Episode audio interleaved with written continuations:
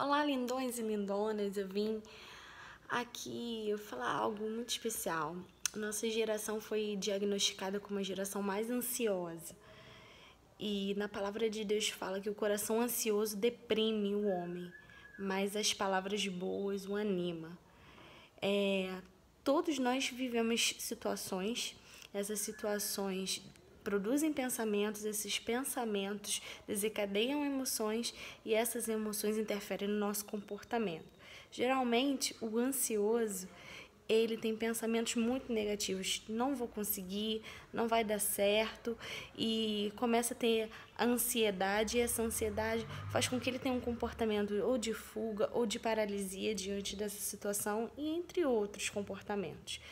Mas eu quero te encorajar nessa manhã dizendo que você vai conseguir, vai dar tudo certo.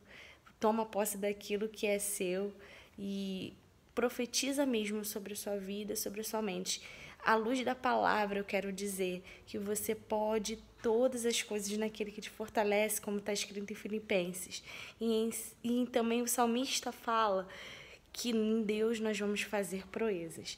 Esse é o desejo do meu coração, que o Senhor te abençoe muitíssimo.